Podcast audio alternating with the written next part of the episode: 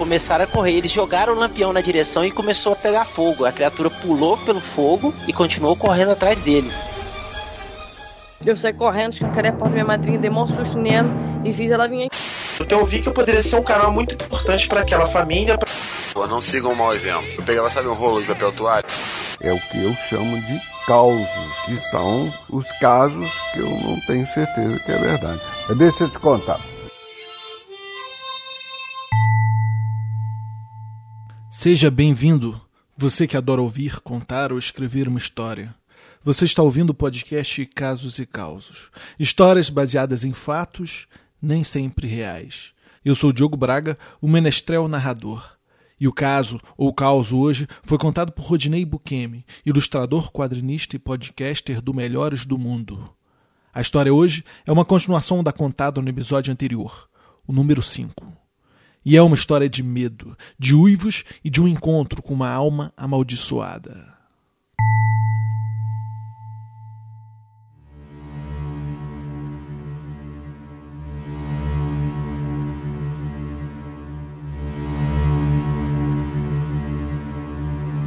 As cenas que vinham à sua cabeça lhe faziam ter nojo de si mesmo. Tentou arrancar a própria pele. Seus antebraços estavam em carne viva. Havia se jogado da ponte. Havia cortado os pulsos, mas a ponte era demasiadamente baixa e o corte não fora suficientemente profundo. Além de um assassino, era também um covarde, incapaz de tirar sua própria vida. Saiu de casa e decidiu viver na rua andando como mendigo, se alimentando de sobras, lixo, animais e ocasionalmente de carne humana. Todas as noites de lua cheia deixava de ser homem, se transformava em besta e colecionava vítimas. A lembrança o corroía com culpa em todos os dias seguintes a estas transformações. As memórias de seus dentes e garras rasgando a carne de pessoas inocentes o atormentavam.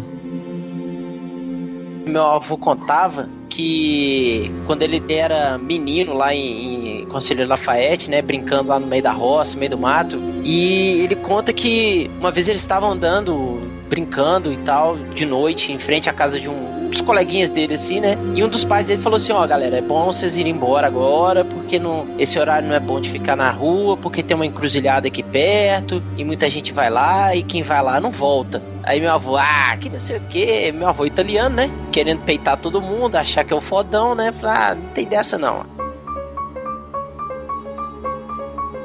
Após dias vagando a esmo pelas ruas de Conselheiro Lafayette, achou em um local relativamente remoto, perto de uma encruzilhada, um casebre de janelas pequenas e de paredes e teto de concreto.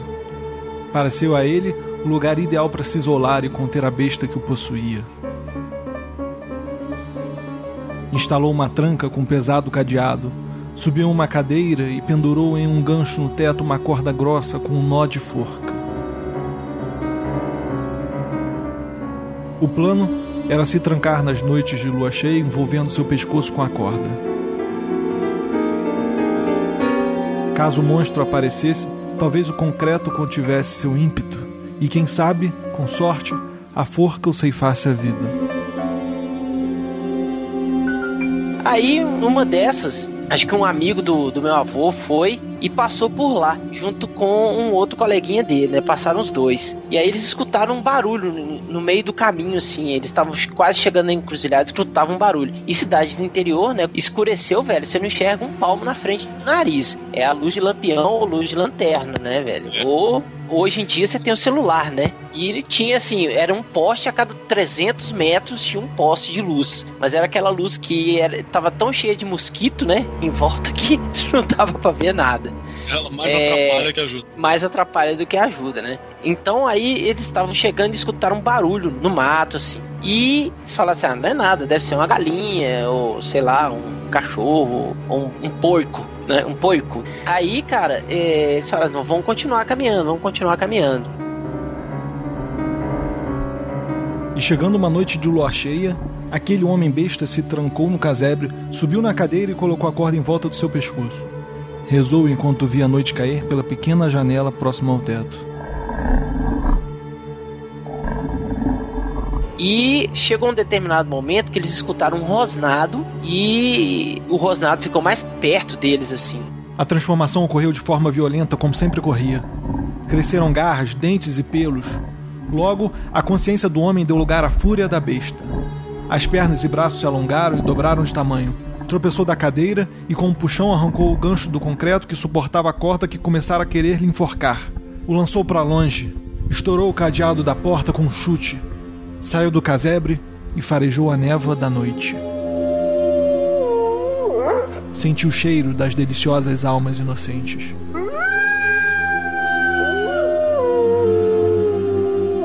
Aí eles começaram a ficar com aquele negócio travado, né? Já estavam cortando prego. Aí eles abraçaram um no outro e começaram a andar abraçado, né? Aí um teve a genial ideia de falar assim: olha, vamos encostar costa com costa e vamos andar de lado igual caranguejo. Aí eles foram andando. Aí chegaram na encruzilhada. Quando chegaram na encruzilhada, tava só a luz de lampião. Não tinha poste, não tinha nada. Eles estavam no meio da encruzilhada. E aí eles escutaram o rosnado e se viraram. Quando eles se viraram, não viram nada. E aí o rosnado estava bem próximo. Quando escutaram o rosnado de novo e viraram, eles viram uma figura em pé, com braços longos, duas orelhas grandes. Isso é a descrição que meu avô estava falando. Bem peludo, pelo escuro e com dois olhos brilhantes que refletiam a luz do lampião. Correu desesperadamente em busca das suas presas. Não comia há muito tempo, estava faminto. Sentia um prazer particular em carne nova e a perspectiva de se deliciar novamente com o coração quente, ainda pulsante, o deixava salivando. Avistadas as presas, ele se esgueirou, rosnou e amedrontou. Queria infligir medo naquelas almas, e no momento, quando cansou de brincar, se deixou ser visto pela débil luz do lampião. E o, essa criatura falou: Deixem aquilo que vocês mais têm de valor. E aí eles enfiaram a mão no bolso e tentaram tirar dinheiro. Ah, mas não tem dinheiro, tem dinheiro, não tem dinheiro. E aí a, a criatura falou assim: Sua vida sua vida, sua vida, sua vida, sua vida.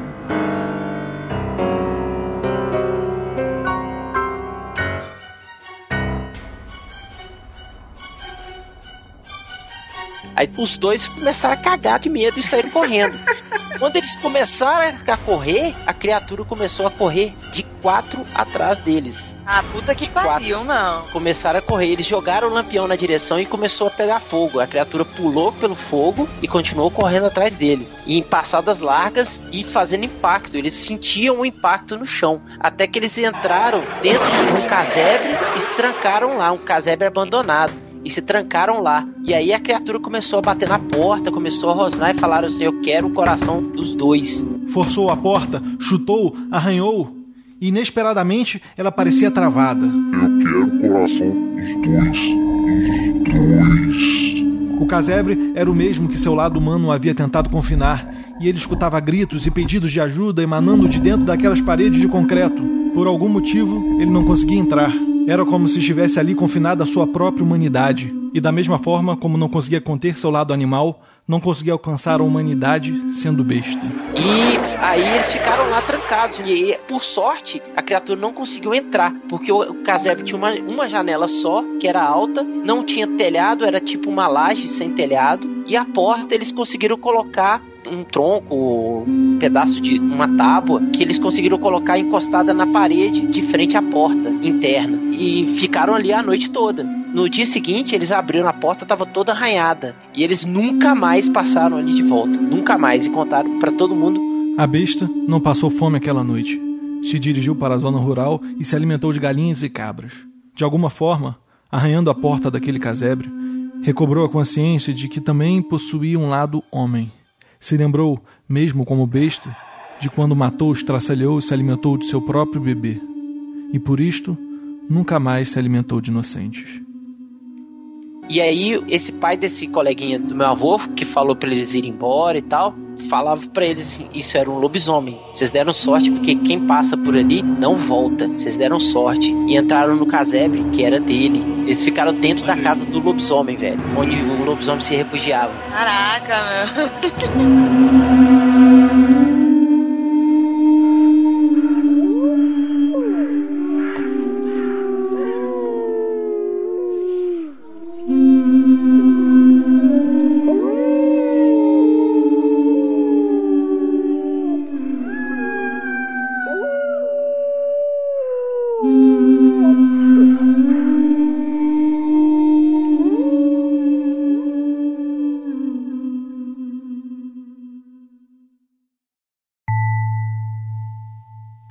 Você ouviu o podcast Casos e Causos. Histórias baseadas em fatos nem sempre reais. Eu sou Diogo Braga e foi um prazer ter você aqui comigo hoje. Primeiramente, já vou começar a temporada me desculpando, mas eu falei nos episódios anteriores que a temporada seria de episódios semanais. Bom, infelizmente já é uma promessa que vou ter que quebrar logo cedo, mas essa temporada será de meio ano em episódios quinzenais. Episódios semanais somente num futuro indeterminado, ok? E se você tem algum caso ou causo que deseja compartilhar, me envie um e-mail para o endereço casoseCausospodcast.gmail.com. Eu gostaria de agradecer ao Rodney Bukemi, ilustrador, quadrinista e podcaster do Melhores do Mundo, pois foi ele o contador de caso hoje. Você pode conferir o trabalho dele em bukemideviantart.com e pelo Twitter, arroba rodbukemi além do podcast MDM no site melhoresdomundo.net. Gostaria de agradecer também ao Andrei Fernandes do Mundo Freak, porque a história do Rodney foi contada em um episódio do podcast dele, no Mundo Freak Confidencial 99, Casos Populares, Lobisomens. O Mundo Freak é um podcast que dispensa apresentação. O Twitter do Andrei é Andrezila, com dois L's, e do Mundo Freak é mundo freak.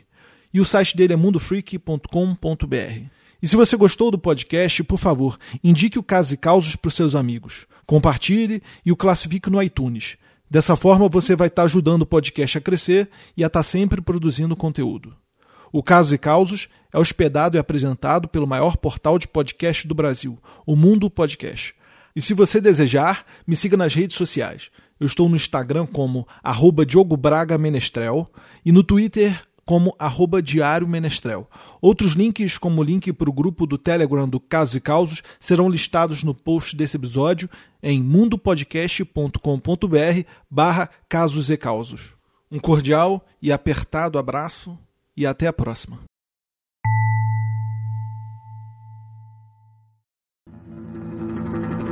Eu procurei, comecei a procurar um jeito de escapar daquela armadilha. Aí eu falei, bom, então agora eu vou dar o, o tiro. Mas vocês me larguem tudo isso, porque eu tenho que me posicionar aqui.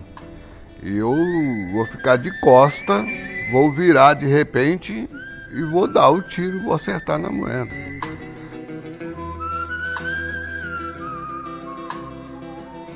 E no episódio 7 do podcast Casos e Causos, você escutará uma história de um garoto com alma de cowboy que teve que escapar de uma armadilha utilizando a sua pontaria e astúcia.